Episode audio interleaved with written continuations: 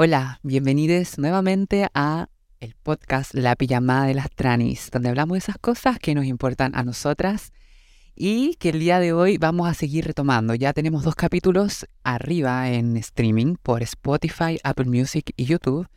El primer capítulo, Hombres Taceros, el segundo, Hormonas y Cirugías, con dos grandes invitadas, Leo y Alexa en los primeros capítulos. El día de hoy también tenemos una gran invitada y ella es esta mujer que está aquí con nosotras, Emilia Schneider. Bueno, para darle la bienvenida a nuestra querida invitada, vamos a dejar que se presente un poco, así como, ¿quién es Emilia? Que nos cuente un poco quién es Emilia. Eh, ah, hola Ari. Emilia, ¿quién es Emilia? ¿Quién es Emilia? Eh, oye, primero agradecer mucho que me hayas invitado. Me... Te lo había dicho antes fuera de micrófono. Pero me encanta el contenido que tú produces y bacán como también apoyarnos entre nosotras como para los proyectos que estamos emprendiendo. Así que en verdad, en verdad, mucho aguante, me encanta. Además encuentro muy creativa la idea. ¿Y quién soy yo? Difícil. Ah, a ver, pero te lo voy a poner más fácil. Entonces, no, no, pero puedo. ¿Quién está siendo? ¿Quién estoy siendo? ¿Quién está siendo? Eh, yo me llamo Emilia Schneider, tengo 26 años, estoy teniendo 26 años, soy escorpio. Ah, eh, estoy terminando de estudiar Derecho mientras soy diputada por el Distrito 10. Em, voy en mi segundo año del Congreso, así que es como estar entrando a un lugar muy nuevo, pero ya teniendo un poco más de experiencia. Em, ¿Qué más? No sé. Eh, eso, eso, estoy siendo por el momento, pero he sido muchas otras cosas más. Seguramente, creo que aquí y ahora estás haciendo estas cosas y es nuevo para mí igual escuchar que estás estudiando. Creo que quizá no había estado tan atenta a tus redes o qué sé yo. Y, y, cuéntanos cómo ha sido para ti esto de estar estudiando. Como ahora, además que estás haciendo dos cosas al mismo tiempo. Es como estar trabajando, recibiendo toda esta presión, esta exposición. Eh, ¿Qué te motivó? ¿Qué te motivó a, entrar a estudiar y esa carrera especialmente? Sí, eh, lo primero es que yo a veces yo hablo súper poco de mí en mis redes, así que ah, por eso es, por eso es que quizás está por eso, por eso. Y yo entré a estudiar derecho cuando tenía 18, cuando salí del colegio. Yo estaba muy perdida, como en la vida en general, no había hecho mi transición y además estaba muy deprimida, tenía muchos problemas en mi casa y menos no sabía muy bien qué me gustaba. Y toda la media había querido estudiar medicina. Eh, había estado becada en preuniversitario incluso, como porque me iba muy bien. Eh, pese a que igual era como bien desordenada para mis cosas. Eh, quería estudiar medicina, pero bueno, como en tercero medio, cuarto medio me di cuenta como, oh, concha su madre, como, ah, puedo decir concha su madre, ¿cierto? Puedo, puedo, puedo. Puedes. Ya, como... Te va a poner el... Eso. Lo que ya dije, em, no me gusta como esto, no me veo siendo doctora, no me veo como estudiando esto. Y tuve como una crisis vocacional y dije como ya que me gusta, me gusta la historia, me gustaba un poco la filosofía, un poco, tampoco era tan buena en el ramo, eh, me gustaba leer y me, me, interesaba la política, como que hace poco había sido el 2011, entonces como que igual me había metido un poco en las marchas estudiantiles y todo, en la organización estudiantil, y puta dije ya, voy a estudiar algo que mezcle un poco como la historia y la política, y dije ya, derecho. Y obviamente también guiado porque, no sé, pues en ese tiempo yo vivía con mi mamá, teníamos hartos rollos económicos, entonces como que obviamente me obligaba a estudiar algo como que ganara bien, eh, sin estar tan convencida quizás. Yo creo que algo que le pasa a muchas personas a los 18, como no saber qué estudiar, no estar tan convencida. Y me fue bien en la PSU y entré, pues. Entré todo y ahí no me gustó tanto, pero conocí weas que sí me gustaron mucho. Como me llevó a aprender otras cosas, a conocer otras personas, a aprender cosas que, que que me ayudan en caleta y que, no, pues ahora que estoy siendo diputada como me, me, sirven mucho. Y una cuestión que yo me dije a mí misma es que si salía electa no iba a dejar votar como mis estudios ni nada, como que me han costado caleta sacarlos, em, que me ha costado caleta como poder, eh, obviamente como a todo el mundo estudiar. Así que, no, pues como que me dije a mí misma cómo lo voy a hacer. Y, lo estáis haciendo. Y ha sido dormir menos, ha sido dormir harto menos. Pero se puede, se pueden hacer las dos cosas. Y obviamente lo hago en los ratos que no estoy trabajando, pues como hago los trabajos, veo las clases o voy a las clases o voy a las juegas cuando no tengo como pegas que me tope. Claro. Lo hago como funcional. Lo hace, lo hace funcional. Funcionar, funcionar, funcionar. ¿Cómo así funcionar? Porque me voy adaptando, como, no sé, voy armando mis horarios, eh, trato de cumplir con toda mi pega primero y después como hacerme cargo de mis estudios. Oye, Y, espero que ya este, este 2023 terminar todo por fin. Espe- esperemos que así sea. Te quería hacer igual una pregunta como con respecto a tu transición mientras estabas en ese plan de que querías estudiar medicina, que no sé qué, que la cuestión, y, y- y ahora estás en otra disciplina que nada que ver con la Nada que ver.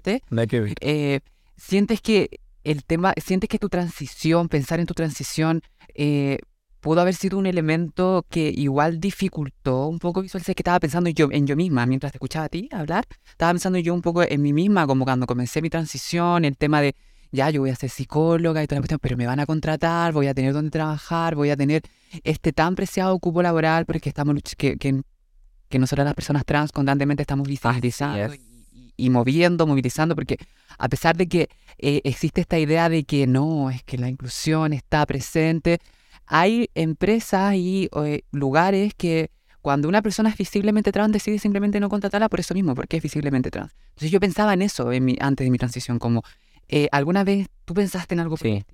Sí, o sea, primero, de lo último que decía, hay como, sí, el cubo laboral trans es muy importante y hay muchas formas de hacerlo, hay países que lo están haciendo, así que ahí para quienes nos estén escuchando, pueden investigar más del tema, como, no sé, yo ahora he estado mirando con mi equipo como eh, formas que se pueden hacer como un incentivo tributario en el fondo, como para que las empresas restarle un poco de impuestos porque tengan una política de contratar y, permitir que personas trans se desarrollen en los trabajos. Yo creo que puede ser algo que permita ahí, además de la posibilidad de cuotas, que sé yo, que se pueden estudiar. Eh, a mí en mi transición me pasó que de hecho esto fue de los grandes temas que me, que me retenían como, que me retenían para hacer mi transición. Eh, de hecho yo le habré puesto palabras a que era trans a los 15, pero yo creo que manifesté como inconformidad como con la identidad de alguna manera que se me imponía desde muy chica. Eh, pero le puse palabra a los 15 cuando filo, como otras personas que le cachaban más de feminismo, de otros temas, como que me, me hablaron de que era ser una persona trans. Como que yo tenía ideas muy vagas en mi cabeza, no, no, no, no lo veía como una vida posible para mí. Eh, y lo supe como a los 15 y no me atrevía a hacer la mi transición. Y le dije a mi mamá como a los 16, 17, pero en verdad mi mamá en ese momento tenía muchos problemas económicos, familiares, y en verdad tampoco me pudo apañar en ese momento. Entonces como que filo, yo lo fui postergando. Y cuando entré a la universidad, en verdad era cola, pero fuertísima, fuertísima. O sea, como que me pintaba como más que ahora. Expresión femenina. Full expresión femenina, como fuertísima y más fuerte que el cloro que le dije. y mm, entré con susto, pues como que igual el primer día no me pinté las uñas, como que fui como muy distinta a como yo era, porque me daba miedo que los profes como que me huevearan. Igual llegué y era un espacio más progre de lo que yo pensaba, pero también como que te vas encontrando con más, o sea, con otras expresiones del conservadurismo.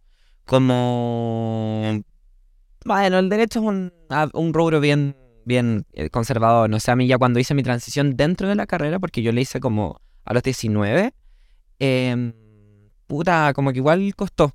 Como en ese tiempo no había un reglamento de, nombre social para personas trans, como que fue algo que trabajamos después y que luego se replicó en muchas otras universidades. Puta, como que yo tuve que ir uno a uno diciéndole a mis profes, algunos profes como conociéndome perfectamente, eh, adrede no me respetaban, ¿cachai? Como que igual tenía esas dos la- esos dos lados, como que fue más abierto de lo que yo me esperaba eh, y evidentemente como que se me abrieron más, muchas más puertas de la que yo esperaba, yo tenía mucho susto como de hacer mi transición por no solamente por el trabajo, pensaba como me irán a amar, iré a poder encontrar, iré a poder ser feliz, como todas estas cosas como que al final tiene que ver con que haya tan poca visibilidad y tan poca oportunidad para personas trans, como que yo eso es lo que valoro más de que hoy día como más gente como que tome la voz, es que como que las niñas vean como, ah, sí, Existimos. Es posible, como que podría imaginarme haciendo esto. Es que ese es el punto, mira. que, Yo no me imaginaba como siendo abogada trans, por ejemplo, no te- o sea, hay referentes, creo que no, no, no están quizá tan visibles. Al alcance. al alcance, como es posible ocupar esos lugares, es posible estar ocupando esos espacios, es posible se- tener esa profesión. Yo recuerdo que la primera mujer trans que conocí, así como, em, como con... Fue la veneno, como que para mí importante siempre la ella como una ancestra. Me encanta la veneno. Claro, como estas mujeres que tú escuchabas y que veías y que se dice, oye, es posible hacer la transición, es la palabra trans. Quería preguntarte de eso mismo, como, ¿cuál fue la primera mujer trans que te resonó, como que admiraste, que dijiste, Qué difícil. Eh, ¡Ay, qué difícil pregunta! tan difícil? Es que son muchas. Pero a ver, ¿quiénes, ¿quiénes fueron tus referentes? Yo creo que trans. La primera mujer trans que conocí como o que vi debe haber sido alguna amiga de mi mamá. Eh, em, de cuando chica, muy probablemente, porque tengo algo así, algún recuerdo. Eh, ¿Amiga de tu mamá? Sí, sí. No, es que mi mamá es una mujer muy abierta. Eh, yo de chica, como mi mamá tenía muchas amigas cola, etcétera, y debe haber habido alguna amiga trans, no sé. Sí, una, sí, creo que sí, creo que sí. Pero no estoy tan segura porque creo que ella hacía transformismo, no estoy segura, ya prefiero. Pero primeras como figuras que me inspiraron, eh, yo creo que la primera que busqué como en internet, esto va a sonar muy como... eh, me da hasta vergüenza decirlo, pero es la No, Carla Antonelli, dilo. que fue la primera diputada trans de España. Y yo busqué como filo, yo era chica, era de izquierda y tenía mis inquietudes como políticas también, además de identitarias, y ya me sentía una persona trans, entonces busqué como gente trans de izquierda, ponte tú, debo haber buscado algo así, qué plancha decir esto. Eh, y me salió la Carla Antonelli. Y luego tuve la posibilidad de conocerla en un Zoom, qué sé yo. Y la primera mujer trans como, o, o no la primera, pero de las que admiré así como al inicio de mi transición fue la Soto, que me la conocí cuando yo me tocó organizar el 8 de marzo. Yo llevaba muy poco de mi transición, me tocó ser vocera, fue una locura. Eh, Alexa Glam en Instagram. No, no, la Alejandra Soto, la Alejandra Soto. Alejandra Soto. La Ale Soto del, del- Pero también a la Alexa, también la vi, la vi en la tele. Alex, Alex, claro. mira. Y también le, también le mandamos muchos, muchos amores a la Alexa. Pero a la Alejandra del sindicato Amanda Alejandra- a la Alejandra Soto, ya. Y la Alejandra fue también de las primeras. Y yo creo que otra figura que me marca mucho a mí es la Loana Berkins. Ah. Que la amamos, activista travesti argentina, estupenda, como... Que la amamos. Pero por eso es una pregunta difícil, porque me decís una y se me va ocurriendo otra y se me va ocurriendo otra y digo como, puta, qué importante decir su nombre, pero así una podría estar toda la tarde. las mujeres trans estamos a lo largo de la historia, como que en realidad se piensa que somos más visibles ahora, que estamos ocupando más lugares ahora, pero hemos estado a lo largo de nuestra historia. Eso es porque ahora están los medios de comunicación de masas, pero existimos. existimos y resistimos. Para mí, boom, para mí era importante preguntarte eso, como cuáles son tu- tus ancestras, como ancestras no como de una línea sanguínea, sino que como estas mujeres que, que, que, que tú sientes que de atrás te, te entregaron como el, el camino, el sendero para poder estar hoy acá. Seguramente que tú también vas a ser una para las niñas, las niñas que están viéndote. O sea, de todas maneras, cuando somos más visibles es más fácil poder mostrar una realidad. Como decir, esta realidad es posible. Sí. Eh, ¿Qué significa para ti entonces ser mujer? Ser mujer, por ejemplo, a, a las chicas que nos están escuchando, como que están construyendo incluso su identidad, a mí me siguen hartas adolescentes trans y, y cuestionan eso como el ser mujer, como el tener vulva, como el ser...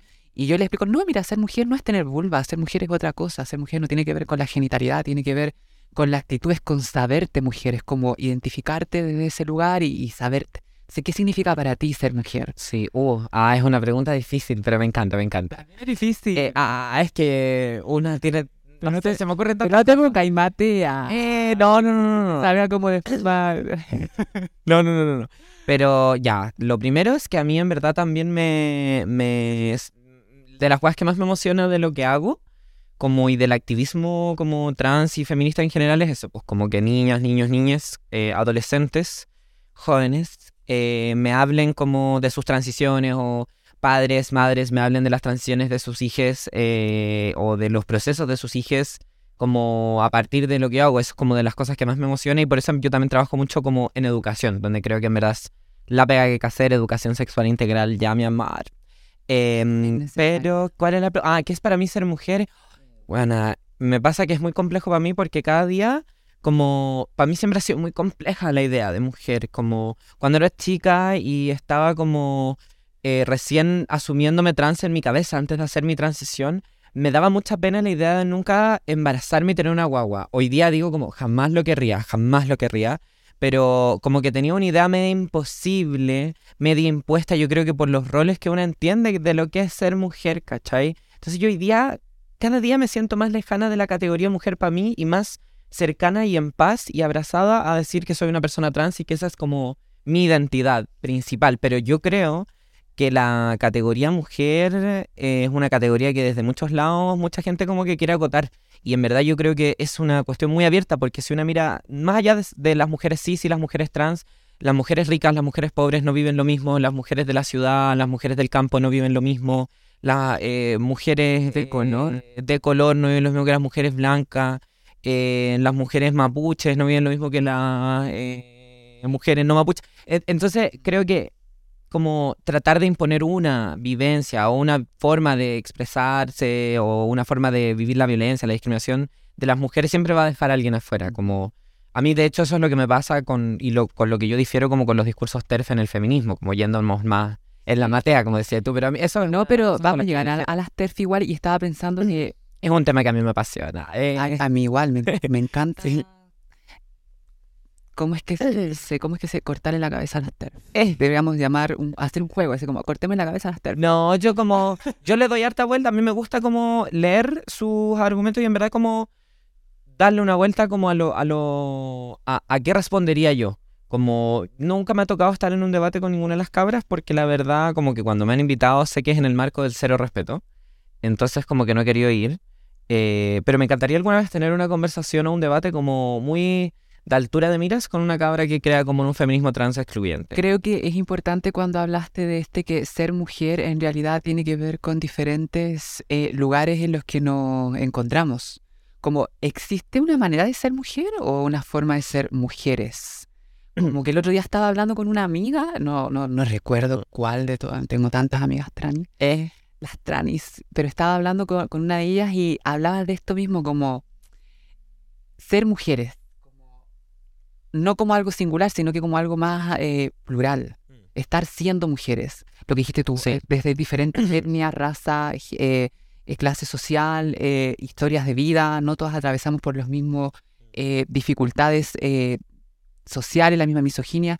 Em, entonces el día de hoy tú te sientes más cómoda con la palabra trans. Como forma Sí, de- totalmente, pero, pero creo que es muy importante para como para las cabras que, que son trans y que reivindican la palabra mujer, y en verdad cuando a mí me preguntan como eh, cuál es tu identidad, yo digo no, como una mujer trans, obviamente es como la forma más fácil de definirme, pero como que tengo una relación compleja con la palabra mujer porque lo veo desde los la- dos lados, como uno como esta pluralidad, como mujeres, que decís tú, que inevitablemente es algo que también está construido como contra una violencia o contra como un algo. Yo creo que inevitablemente como que el concepto está medio construido así, como pensándolo como, no sé, como a mí me hace sentido, como una colectividad que vive violencia por distintos factores. Pero también hay otra cuestión, y, con eso me, me, me, me gusta eso porque en el fondo te hace parte de un colectivo que puede como pensar que las cosas y la vida puede ser distinta. Pero como del lado que me parece como que a mí me ha hecho como estar más en paz hoy que la palabra trans sea para mí más importante es como la idea de la feminidad. Como que creo que la feminidad es algo que es muy impuesto sobre las mujeres. Y sobre las mujeres trans yo creo que es muy cuático, como que tenéis la exigencia de ser la más regia, la más voluptuosa, la más flaca, la más pintada, la más no sé qué, como es con esa parte como que ya no me gusta relacionarme. Eh, pese a que me pinto las uñas, como no quiero decir así como que he dejado de hacer esas cosas, pero como en mi cabeza mi relación con ese lado como que lo he ido soltando con años de proceso y de, de reflexión. de, de reflexión como ir de, eh, enfrentando a este trans odio internalizado. Exactamente. Porque Vaya va. yo creo que por ahí va pues como este trans odio internalizado cuando antes, bueno, antes de hablar del pod, entrar en el podcast estábamos hablando con Emilia de eh, cómo a veces la, la autoestima se ve, eh, nuestra valía se ve como impactada por este mismo discurso de afuera, porque nos exigen la feminidad, nos exigen ser así, nos exigen ver así. Y cuando incluso nos exigen ser así, es drama atado. Cuando no somos así, es drama atado. O sea, porque lo hacemos, porque no lo hacemos, siempre es drama y atado. Creo que sí está haciendo un poquito de calor. De hecho, yo Creo que no se me salga nada. No, pero ahí estamos bien, estamos bien. sí, igual estamos, este, podcast es para Es personas mayores. Es un espacio seguro y para personas mayores de 18 Eso. años. Así que si quieres puedes comenzar también. Yo también. Eh, ah. bueno, eso, estaba hablándote justamente de esto que se nos impone, este, esta narrativa que nos impacta a las transfeminidades como de el performar la feminidad y relacionándolo con las TERF como que a- además nos colocan como este estereotipo que refuerza la idea con la que también ellas luchan, que las mujeres no tenemos que ser siempre femeninas o extremadamente femeninas, se nos quita la posibilidad de poder decir, oye, las personas trans, las mujeres trans, las transfeminidades que recurrimos a ese recurso performático que es que es lo femenino, lo hacemos para sobrevivir. O sea, no- las hormonas, la cirugía, no todo tiene que ver con vanidad, tiene que ver con estar tranquila en la calle, tiene que ver con, por ejemplo, estar en un lugar y, y que no te queden viendo, que no te digan una cosa, que digan la otra. Eh, tiene que ver con la sobrevivencia y, y no necesariamente como con reproducir un estereotipo, considerando que eh, tenemos una historia y la historia es que el transodio constantemente está quitándonos como ese lugar seguro en donde puedes Sí, estar. y ese transodio, me gusta mucho como dijiste como lo del transodio internalizado porque se cuela a veces en nuestra propia comunidad y en nuestra propia forma de contarnos nuestra historia, como cuando yo era más chica, eh, imagino que tú también lo escuchabas, y como el un discurso que había mucho de personas cis hablando de lo trans, era como lo del cuerpo equivocado. Y eso oculta, en el fondo, el decirle eh, algo con lo que yo estoy muy en desacuerdo, el decirle a niñas y adolescentes trans como la única forma de que tu identidad sea la válida, eh, y, y adultos trans, la única forma de que tu identidad sea válida es haciendo esto, esto, esto, esto. Y eso yo encuentro que es todo lo contrario a lo que las personas trans como queremos como, o, lo que yo como feminista quiero, ¿cachai? Como que es salir de, de esas categorías para sentirme tranquila y efectivamente performar de distintas maneras mi identidad para sentirme tranquila, no para estar nuevamente con una checklist de cuestiones que tengo que hacer. Y yo creo que eso a veces se nos cuela dentro de la propia comunidad para hablar de nuestras vivencias y para levantar nuestras demandas. Y ahí yo por ejemplo estoy muy en desacuerdo con las TERF, o sea, yo creo que las personas trans todo lo contrario a reafirmar el género, es las personas cis hablando de lo trans y con sus discursos sobre lo trans, de normalización de lo trans, los que te llevan a eso, pero yo creo que, o sea, nuestra comunidad en el fondo no está luchando por eso, ¿cachai? De hecho, yo ya así como más en una bola como política, yo creo que tiene que ver incluso como con, con discusiones más de fondo, como de, de, de quién es el sujeto del feminismo. Yo creo que no tiene tanto sentido la pregunta de quién es una mujer para ser parte del feminismo, si creo que es una lucha más grande, no sé, yo creo que ahí las cabras se equivocan y como te decía, tengo muchas ganas de poder discutirlo alguna vez. Eh, Mm.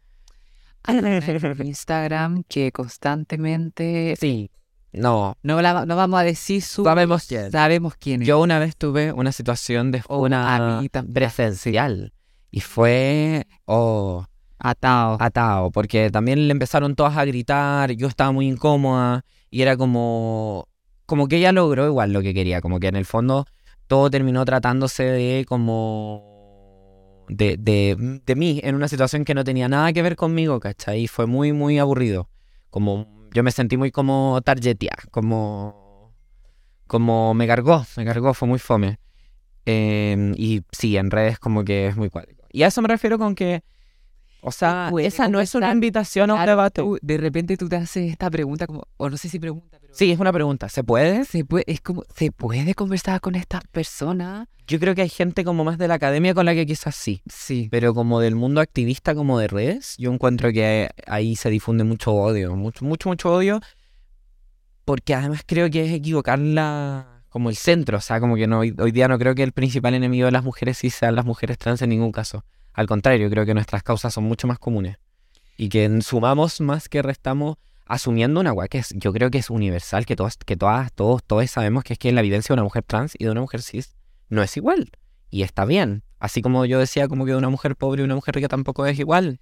Y pero que el diferencias. punto es que no es una competencia, No es una competencia. cuál es- sufre más, cuál sufre menos, sino que en realidad es reconocer las realidades, sí, son realidades distintas, en realidad no es lo mismo que vive una mujer sí, una mujer trans, una mujer blanca, una mujer negra, no son las mismas realidades, pero es reconocer también que atravesamos la misma lucha que es contra el patriarcado, contra el machismo, Sí. contra que la feminidad en el fondo siempre ha sido mostrada como algo que es una dificultad, como algo que tenemos que eh, ridiculizar o qué sé yo, etcétera. Sí, No me quiero poner la tera, pero lo último que digo de este tema es... eh, hay una feminista española que a mí me gusta mucho que se llama Clara Serra, que tiene una frase, eh, no me acuerdo en el qué contexto la dice, que a mí me hace mucho sentido para esto que decía, y como en el fondo lo que nos une no es como siendo como feministas o, crey- o mujeres trans, mujeres cis que creemos en, en- en vivir una vida sin violencia, no nos une quienes somos, sino nos une el mundo que queremos construir, ¿cachai? Como... Y a mí eso me hace mucho sentido. Como, además de sonar muy ñau, yo encuentro que es muy real. Como, yo no quiero ser igual a mi compañera ni vivir las mismas vivencias, sino, no sé, construir lo mismo. Acompañarnos en esa... Les recomiendo leer a la Clara Serra, escucharla. Ella tiene muy buen rollo para responderle a las TERF, yo creo. necesitamos además escu- escuchar a estas mujeres que, que tienen narrativas que nos permiten La enfrentar Clara no es trans, eso sí. pero es una feminista muy bacana. aliada, una mujer aliada, la aliada a la comunidad y creo que tener esas narrativas desde, una, desde un lugar eh, cis eh, nos permite también saber cómo lidiar frente a las TERF. Yo me acuerdo que la primera vez que me enfrenté a una por Instagram, le di toda la noche una vuelta, toda, toda la semana la vuelta, como, como le, porque aparte que el, el recurso que ocupan para invalidar mi identidad, que es biologicista, que tiene que ver como con el capacitismo que ella sufrió antes, qué sé yo, la cuestión, también te hace sentir mal en algún punto una, yo una misma, yo me sentía mal, como decir, ¿será verdad?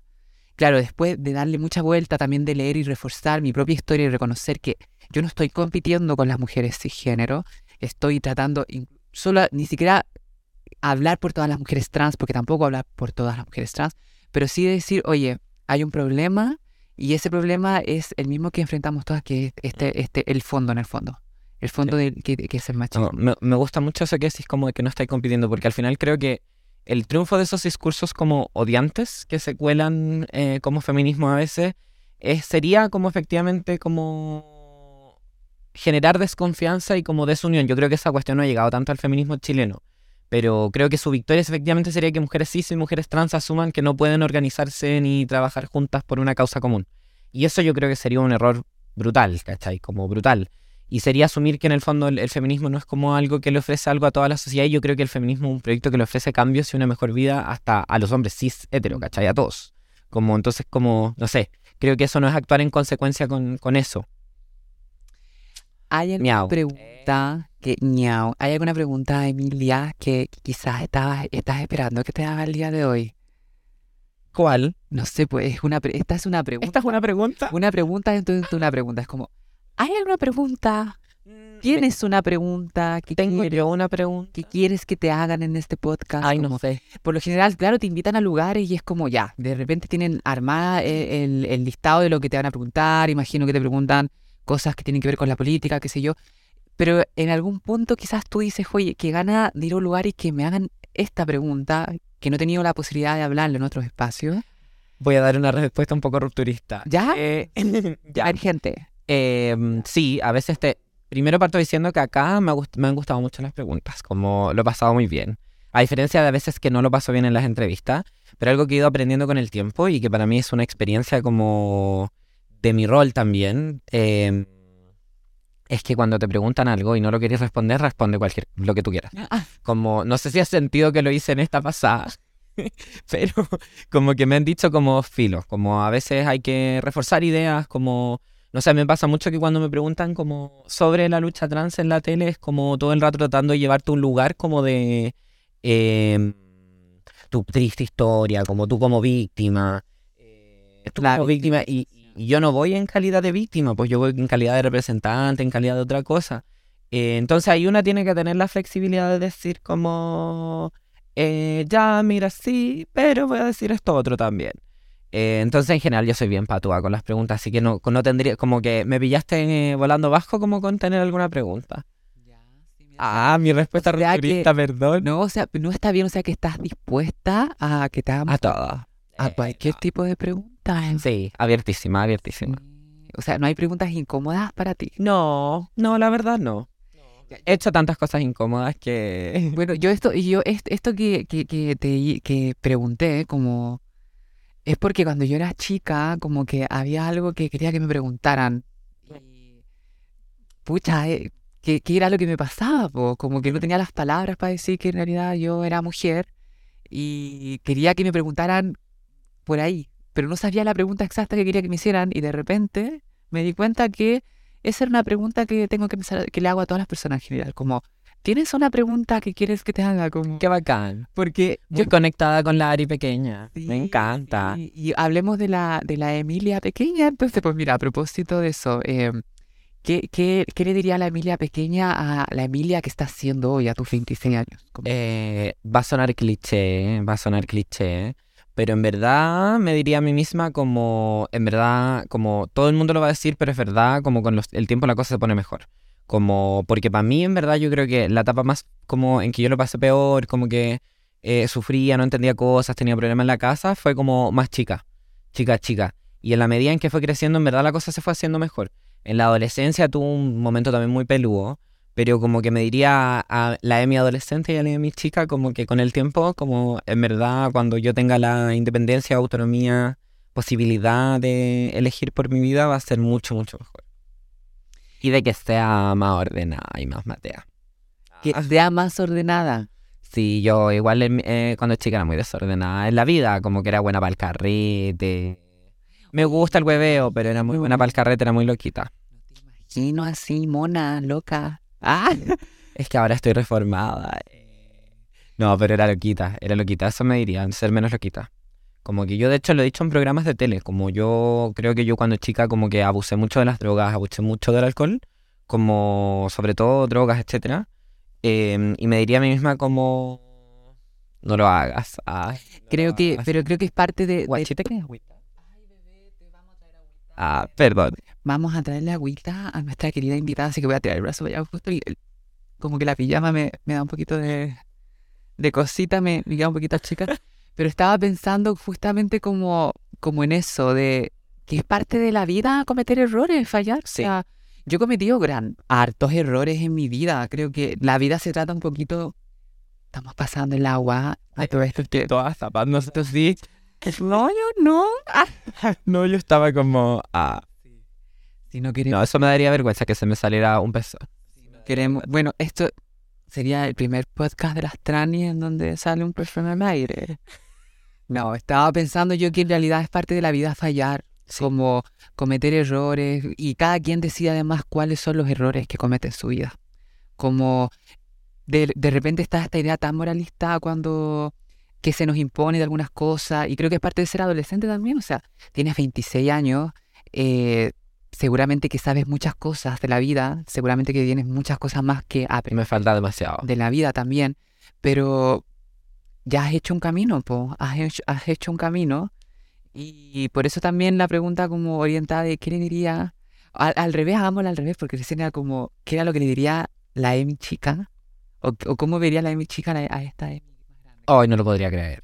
Yo creo que si a mí, a mí o a quienes me conocían a los 6 o 12 años le dijeran que yo a los 26 iba a ser diputada, nadie se lo querría. Porque eh, siendo muy chica, yo era más tímida que la cresta. Timidísima, timidísima. Era capaz de poner, onda, ponerme a llorar porque me molestaba en el colegio, onda como me molestaban caleta en el colegio. Entonces, en verdad, en verdad, como que Nika. Era como una niña, además, era un niño muy femenina, como muy femenino, así, para cagar. Eh, que, como no, nadie se lo hubiera imaginado. Demasiado, demasiada timidez. Y adolescente era muy loquita. Nadie se lo hubiera creído. Como de hecho me ha pasado con amigos del colegio que me dicen como no puedo creerlo. Ah, como que me ven y es como no puedo creerlo. Entonces yo creo que me diría, no se lo creería, pero se pondría muy contenta la de mi chica de verme ahora. Eh, yo creo que se sorprendería, pero se pondría muy contenta. Me felicitaría. Ah, seguramente yo creo que es importante conectarnos con nuestra niña interior, sobre todo en estas pijamadas donde eh, aparece el, contexto, el aquí y el ahora, como la pregunta de quién estás siendo, pero quién fuiste también. O sea, es parte de tu historia, es parte de, es parte de quién, de quién eres, es de quién estás siendo también. Em, eras tímida, de hecho, todavía me considero no tímida, a ver, sino como, no sé, no tan, me cuesta soltarme, pero me suelto, me suelto. Y creo que, y creo que y creo que igual lo haces bien. En el último periodo de tiempo igual me he fijado que te has tenido que enfrentar a situaciones bastante complejas, como esta este personaje, este personaje que ni, dije nombre, pero pero creo que telepatía, telepatía puede ser Sí. Eh, ¿Cómo le haces para sobrellevar esas situaciones? Estos personajes, porque son varios. Pero ¿cómo lo hago para sobrellevar la situación? Para cuidarte, ¿cómo, cómo se cuida Emilia? ¿Cómo su salud mental? físicamente, emocionalmente, de, manera integral, ¿cómo, ¿cómo te cuidas? ¿Cómo te proteges de la exposición? ¿Cómo te proteges de, de, de estos personajes? Po? Ya, voy a decir algo que de hecho yo creo que es un balance de... Boté algo, pero espero que no haya sido nada grave. Alegría. Eh, Ah, se cayó, mira, ya prefiero. Em, ya voy a decir algo que no he dicho en ninguna parte porque es un balance de hace poco. Ah, es algo nuevo. Pero yo creo que el 2022 estuve muy deprimida. Yo creo que en una parte por esto, porque me costaba mucho lidiar con eso y por cosas personales. Entonces yo creo que el 2022, no, 2022, perdón, no tuve todas las herramientas para lidiarlo. Pero cómo me cuidaba, como tratando de eh, no sobreinformarme de un tema, como cuando tenía alguna polémica con uno de estos personajes y tenía que responder en programa de televisión, después no estaba sobreleyendo, eh, a veces caía en la tentación de sobreleer la información, pero como que trataba de no. Eh, es difícil porque uno igual está pensando en la situación como personal y políticamente. Y de repente te llegan con Y el mis cagüín. amigas, mu- mis a- De repente tú ni querías, pero te llegan con el cagüín como, oye, ¿viste lo que dijo? Oye, no sé qué. Y políticamente para mí es una incógnita, ¿cachai? Como que yo todavía estoy dándole vuelta a es mejor responder, es mejor ignorar, porque lo que buscan estos personajes es efectivamente como apuntarla a una como la problemática, dejar a que las personas trans somos las personas que hacemos show, que estamos pidiendo cosas ridículas, eh, que estamos locas. A mí cuando me pasó como con un diputado que dijo que yo no podía menstruar ni abortar, y había medios de comunicación que re- repetían como... Pero a mí, además de que me molestó mucho de él, yo como que yo no hubiera querido agrandar la polémica en ningún caso, pero me tocó ir a responder a muchos medios de comunicación porque de algo que yo me preocupé mucho es que yo leía en muchas partes que como medios o gente decía como que en el fondo yo estaba negando la realidad de que no puedo menstruar ni abortar y era como... No, pero es que yo no quiero que piensen que estoy loca, ¿cachai? O sea, yo sé que soy una persona trans, estoy orgullosa de mi cuerpo, amo mi cuerpo como es, como chao, o sea, como que quería ir a decir eso. Pero eso yo creo que es lo más peludo, que te tratan de dejar de loca todo el rato. Eh, y que es algo muy normal, yo creo, para nuestra comunidad, muy patologizada. po. Yo sabéis que hace poco tiempo le perdí el miedo a ser interpretada como violenta y agresiva. Durante mucho tiempo siempre tenía ese temor como de tengo que ser interpretada como alguien racional, como alguien que... Sabéis que hace tiempo que dejé de tenerle miedo a tener rabia. Y la rabia, mis niñas trans, ha sido el motor que me ha permitido, por ejemplo, que nadie me achique la calle. Como no dejar que nadie me achique la calle. Porque nos enseñan, por eso mismo, como nos pintan como las locas, nos pintan como las, las, las rabiosas, qué sé yo, nos hacen sentir vergüenza de un sentimiento tan humano como el decir, oye, me estáis provocando, estáis haciendo cosas para que yo te responda de esta manera y tenemos todo el derecho de responder con la rabia. Sí, yo creo que lo que decís esto es clave, como saber canalizar esa rabia, como en puta proyectos, en efectivamente hacerse respetar, como yo creo que esa es la clave, como utilizar esa rabia para algo que pueda ser enriquecedor para una. La rabia de verdad que ha sido un motor para Sí, mí. para mí también, para mí también Ha sido- de mi vida. Ha sido un, un gran motor, o sea, sin Hoy rabia- creo que tengo otro motor, pero ha sido un gran ¿Cuál- motor. ¿Y cuál es ese motor? El amor. El No, amor. Eh, puta la convicción. Tengo caleta de convicción en las cosas que estoy haciendo. O sea, dudo mucho porque siempre hay como una duda de si estoy haciendo bien las cosas, pero tengo caleta de convicción de que hay que hacer las cosas. Entonces estoy como... Ah, como que estoy súper enfocada. La Este segundo año, porque el primer año igual es raro. Ah, es Un arielazo, dirían aquí las personas. ¿Por qué? ¿Por qué? Porque yo soy de las que se le mete algo en las cejas y es Ya, como, ya, bueno, un arielazo. yo igual, onda. me pongo un objetivo y es como... Onda... Se pensó y se hizo. Se pensó y se hizo, Se hizo. Así, así tal cual. Así, así, bueno, me encanta. Sí. Eh, este podcast es muy íntimo y me gustaría que fuera más largo de lo, de lo, que, de lo que es, porque aparte que de repente partimos así como muy tímidas en todas, en todas las llamadas y después vamos agarrando vuelo, pero va- voy a ir como haciendo como, como Un cierre. un cierre, así como para ir acotando un poco el- este, este podcast. Y me siento muy honrada, muy Yo honrada de que estés acá. De hecho, cuando eh, vi que, que, que, que ga- que ganaste como en las elecciones como diputada y toda la cuestión, eh, estaba con mi mamá. De hecho, mi mamá, ella fue como que me dijo, mira, ganó la Emilia, porque ella cuando comencé mi proceso de transición, ella también se comenzó como a interiorizar y a, Sí, por las familias que les interesa como que se vuelven familias trans. se vuelve familias trans, se empezó a interesar en, en- en el mundo trans. eh, cuando un día de repente saliste en un canal en- de comida, no sé qué, en la noche, La divina conmigo. ahí ya me dijo, la mía está, y no sé qué, y ahí la vi con ella, sí. Entonces ella me mostró y también fue tan eh, lindo para mí que, que tú fueras como un puente entre yo y mi mamá, como... Ay, qué Porque a veces las mamás entienden más lo que es lo trans cuando lo ven en la tele. Total, No sé por- total, total. No sé por qué, mi, mi mamá con Pose aprendió mucho, con La Veneno, con, con estas series que, que son importantes igual. Yo ver. también le mostré la veneno a mi mamá. Ya, como que por ahí una va agarrando, ¿no? Ya. Y ahí tú de repente también estás ahí en la tele y haciendo cosas, entonces igual vas haciendo como ese puente, como que vas, No. Vas mostrándole a las familias que, que es posible, que es real ocupar espacio, o sea, eh, las personas trans estamos en, todos en todas las facetas, en todas las profesiones, en todos los lugares, en, to- en todos los... en todo lo que se te pueda ocurrir eh, a ti, Mostacero, que también te colas en este, en este pijama de las tranis. Así porque es. me di cuenta en la estadística que el, el género que escucha este podcast son hombres. Y esta, esta, este podcast está pensado, pensado para las tranis, como que de repente lo... Te atrevías. Eh, no, que estoy ya. Bueno, Un besito igual para Sí. en este país. Bueno, eso, corazón, y como contándote un poco eso, de la, la admiración que también siento por ti. Em, tengo una última pregunta, así como que son estas preguntas que no son tan polémicas, pero son igual unas que, que dejan así como el cierre. Y es que, em, ¿cómo gestionas? ¿Cómo, ¿Cómo gestionas con tu equipo? Esto tiene que ver un poco más con trabajo, igual como un poquito lata, quizás para ti. No sé, No. llegan tus vacaciones, ya. No, yo... Ad- Además hemos mezclado de todo. Hemos mezclado de todo un poquito.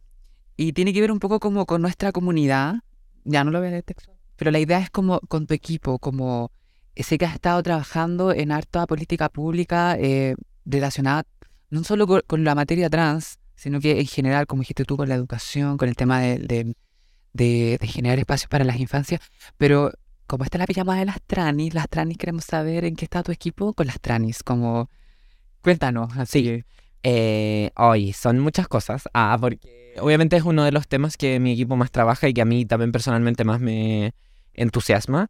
Y yo creo que el 2022 trabajamos en dos cosas principalmente, como en la mesa LGBTI, tres cosas principalmente.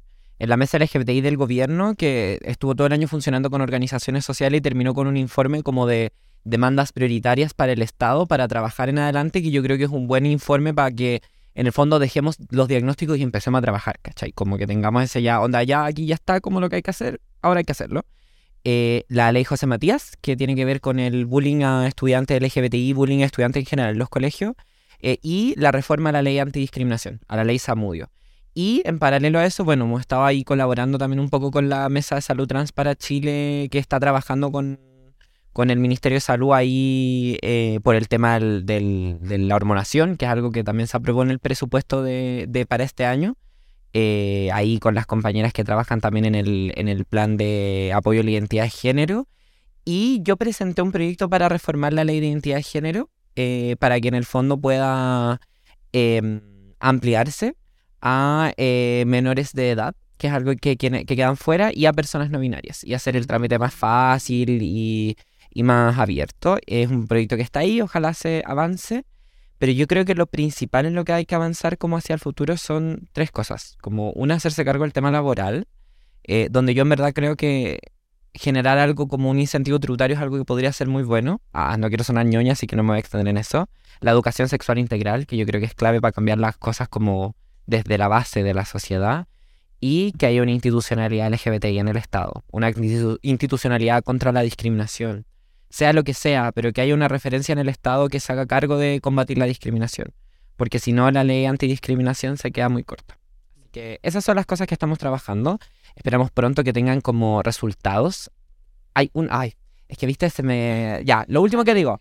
Lo último que digo. Dale, dale. Eh, el año pasado aprobamos un proyecto de resolución, que es no es un proyecto de ley, sino que es como una declaración de voluntades de la Cámara de Diputados eh, de salud trans, donde mencionábamos el tema de la hormonación, que es algo que también se está avanzando ahí con el empuje de la, de la Mesa Salud Trans para Chile, eh, que les mando un beso por todo el aguante que han tenido.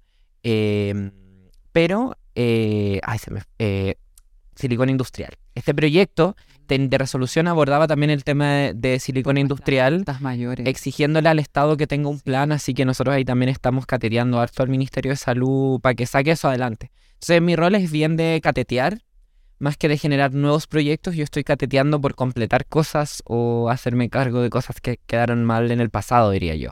Y en salud trans yo creo que van a haber avances importantes, espero.